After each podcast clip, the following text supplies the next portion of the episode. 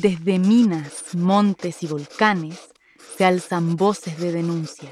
Y como no queríamos que el tiempo nos las arrebatara, ni el patriarcado las desvinculara de nuestra historia, presentamos Cuenteras Podcast, lecturas de testimonios de mujeres latinoamericanas. Hoy presentamos testimonios de Domitila Barrios sobre el Comité de Amas de Casa.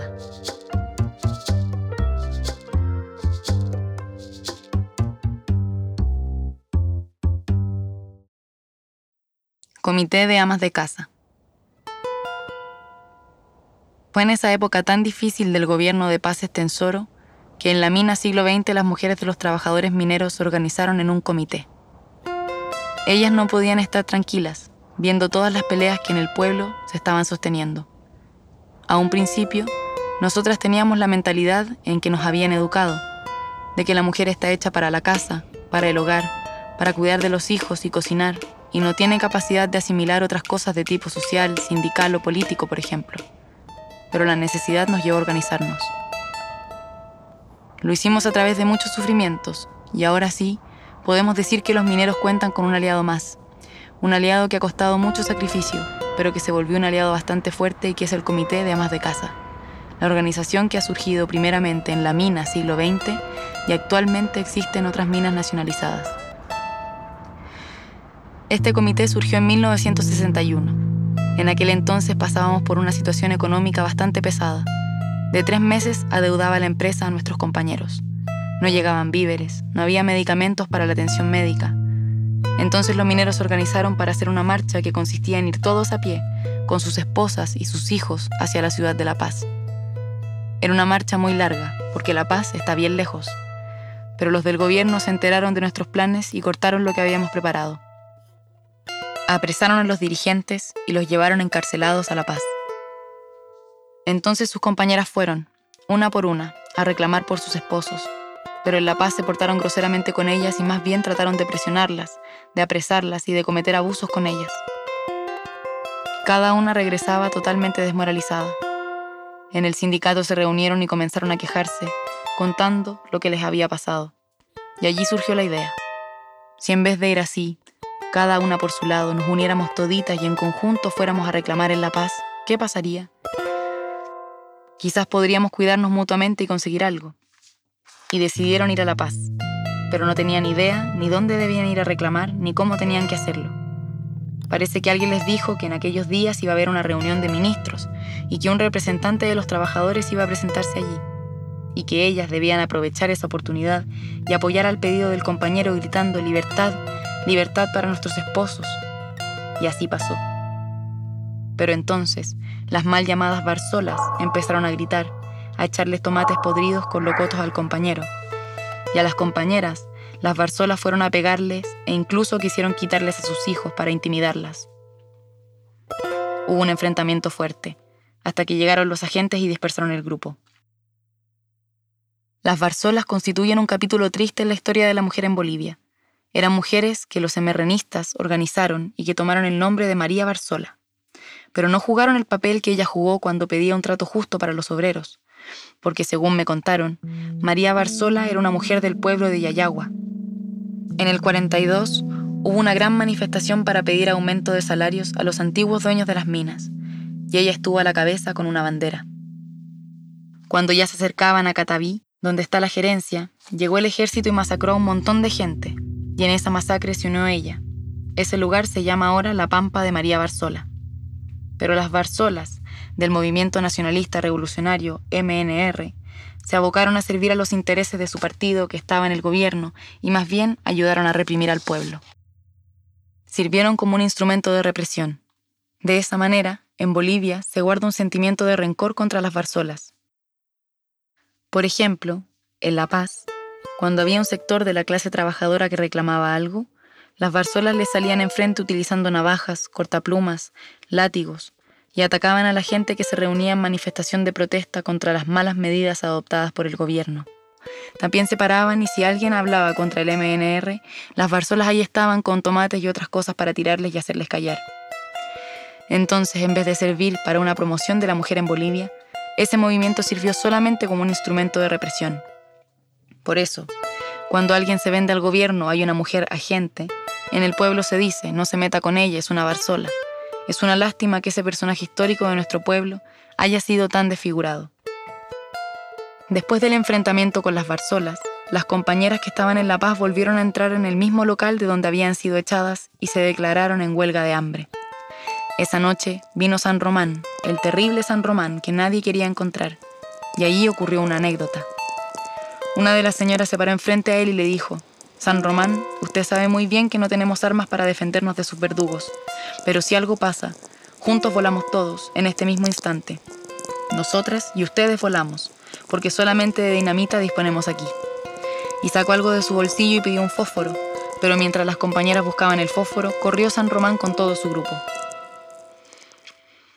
Felizmente, los fabriles se solidarizaron enseguida con ellas y las trasladaron esa noche a un cuarto de la Federación de Fabriles.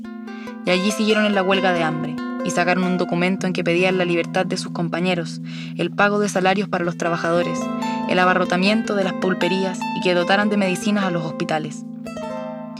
La huelga de hambre consistía en que las compañeras no podían servirse de ningún alimento, solamente algo de líquido podían tomar, y lo hicieron durante 10 días.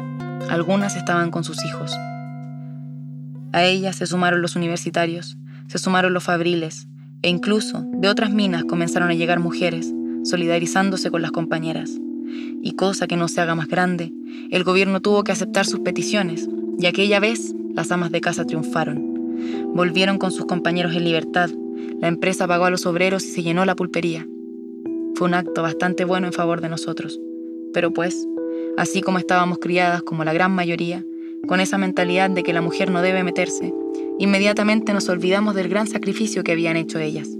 Las que habían tenido la iniciativa de hacer aquello pensaron que era necesario organizarse para seguir luchando a la par de los compañeros. Se reunieron toditas, haciendo un poquito de propaganda por la calle. Nos vamos a reunir, nos vamos a organizar en un frente. Y así lo hicieron. Se organizaron, nombraron un directorio y llamaron a la organización Comité de Amas de Casa de siglo XX. Eran unas 60 mujeres.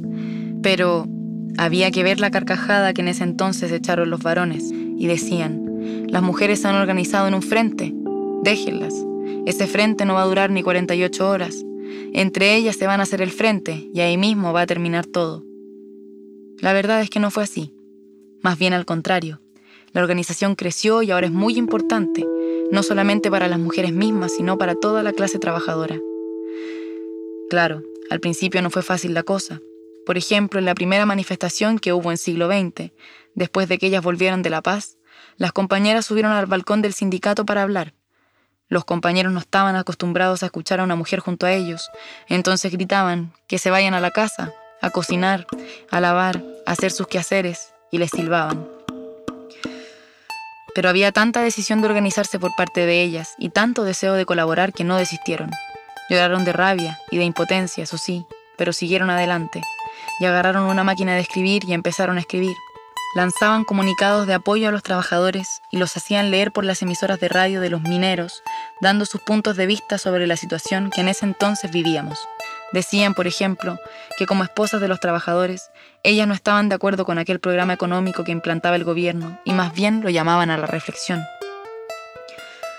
Mandaban cartas al presidente y a sus ministros, haciéndoles conocer sus puntos de vista, Mandaban cartas a la Comibol, a la Federación de Mineros, a la COP.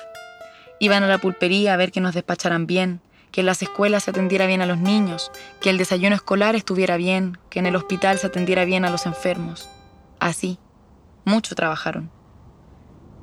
Quien más actuó fue Norberta de Aguilar, esposa de un antiguo trabajador de la empresa. Me contaron que al principio del comité estuvo la esposa de un médico que se llamaba Vilma de Garret para organizar el comité pero Norberta fue quien impulsó realmente al comité. Para mí es una gran mujer, porque ha sabido llevar a la organización a mantenerse dentro de sus principios, lo que era tan difícil. Por lo menos fue así que yo la conocí, pese que algunas personas hablen que actualmente tiene otras posiciones. Junto con Norberta trabajaron mucho Jeroma de Romero, Alicia de Escobar, Flora de Quiroga, María Careaga, Angélica Osorio, Cinda de Santiesteban, Simona de la Grava. Son muchas, muchas, no puedo nombrar a todas, y cada una, según sus posibilidades, aportaba a la labor del comité. Por ejemplo, Una de nuestras compañeras murió a causa de la segunda huelga de hambre, que fue en el 63. Era la compañera Manuela de Cejas, a quien se le secaron demasiado los intestinos. Tuvieron que hacerle una operación y se murió, dejando huérfanos a ocho hijos. Muchas compañeras abortaron en huelga de hambre. De otras, sus hijos son muy anémicos por lo que padecieron sus mamás. Varias compañeras se hallan enfermas por lo que sufrieron, así que fue una labor muy especial la que hicieron ellas, al lado de los compañeros haciendo guardias, haciendo huelgas, cuidando de los bienes sindicales que son el local del sindicato, nuestra radioemisora, nuestra biblioteca, así. Algunas veces también agarraban el micrófono de la radio del sindicato y nos hacían escuchar su voz, nos orientaban. Bueno, todo eso llamó la atención, y cuando entró al gobierno el general Barrientos en el 64, enseguida vio un peligro en la organización de las mujeres. Durante el año 65 hubo una serie de problemas, y apresaron al dirigente Lechino Kendo, y lo deportaron al Paraguay. Enseguida apresaron a un montón de gente de la radio, de la prensa y a varios dirigentes, y atacaron también a la organización de las amas de casa. A ver, dijeron, ¿cuál es ese directorio? ¿Por quiénes está compuesto? ¿Quiénes son sus esposos? Y a esos los deportaron a la Argentina. Y les decían, a usted, señor, le estamos votando no por problema sindical ni político, Usted es un obrero honrado y trabajador y estamos conformes con su trabajo, pero no estamos conformes con que usted haya permitido a su esposa a que se preste a intereses foráneos. ¿Y qué tal? ¿Y qué cuál? Y para afuera. Y a la mujer la botaron de la vivienda. Y ahora a que mantenga a su familia. Esa fue la primera medida que tomaron contra el comité.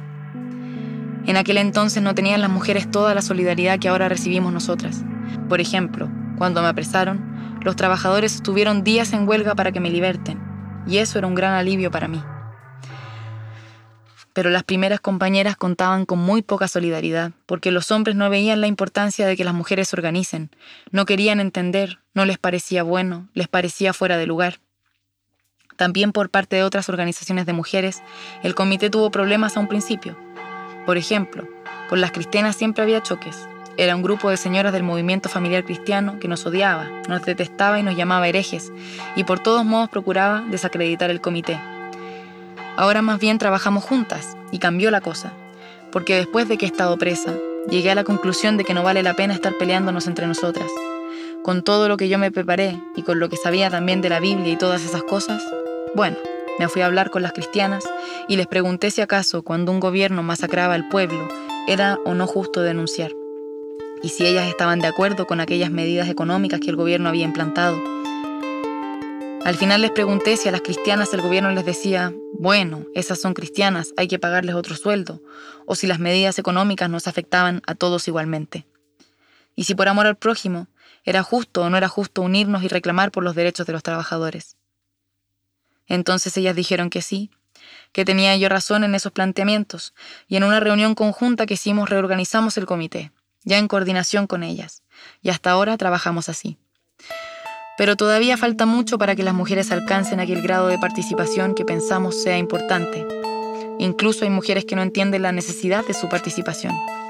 A mí me parece un crimen, y me da mucha rabia cuando algunas compañeras empiezan a decir, ¿y para qué reclamar tanto y meterse a las manifestaciones y huelgas? Si estamos bien, si estábamos peor antes. ¿Cómo que estamos bien? Nuestros opresores sí que están bien, y lo están a costa de nosotros, del trabajo de nuestros compañeros.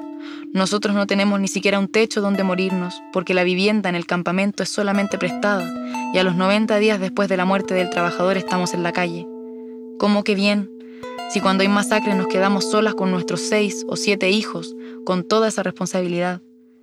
Nuestro trabajo no fue siempre fácil, incluso con los dirigentes. No todos nos comprendieron y ayudaron.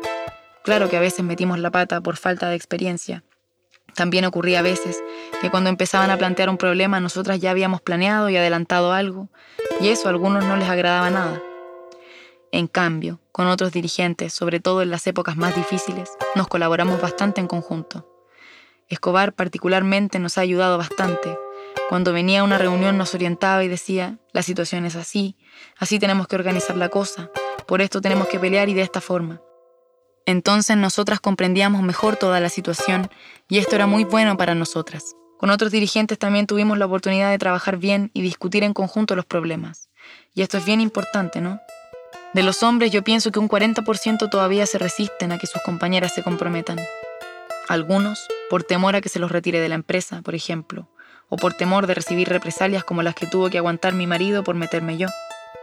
Otros tienen miedo de que hablen mal de sus esposas, porque siempre, a pesar de nuestra conducta, a pesar de que los compañeros que están en la dirección nos respetan, todavía hay gente que habla mal de nosotras, especialmente la gente que no comprende, esos que son machistas, ¿no?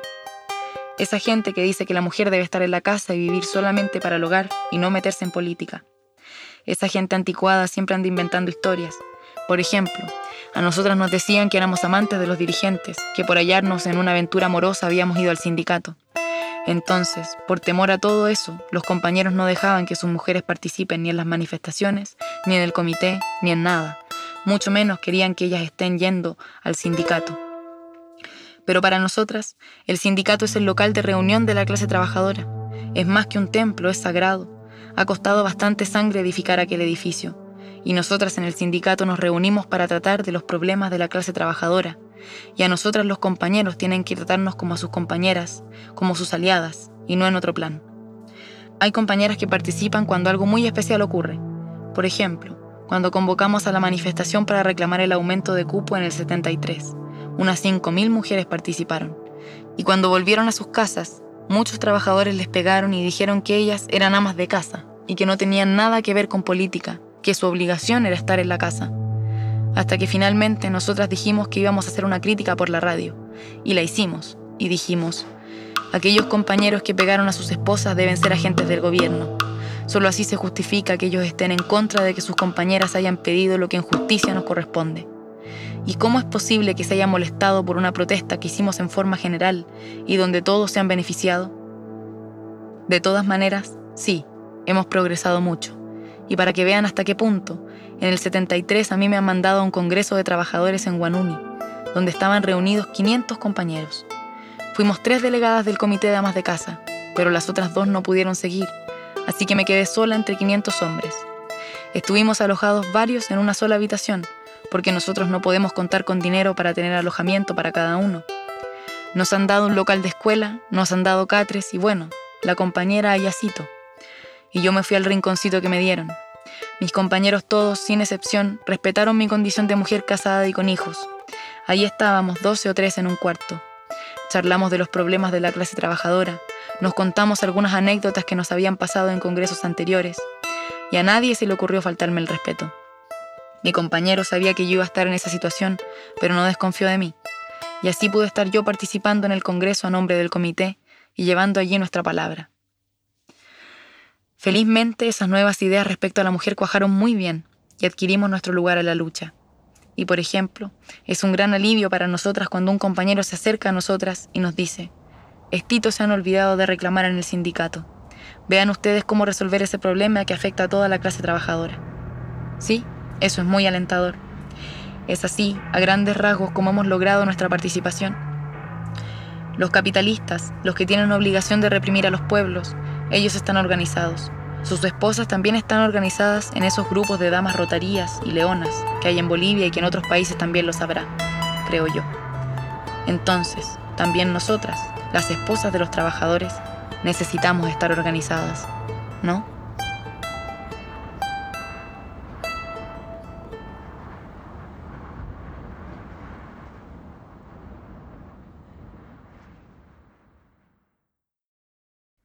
Acabas de escuchar testimonios de Domitila Barrios sobre el Comité de Amas de Casa. Nos vemos la próxima semana en Cuenteras Podcast.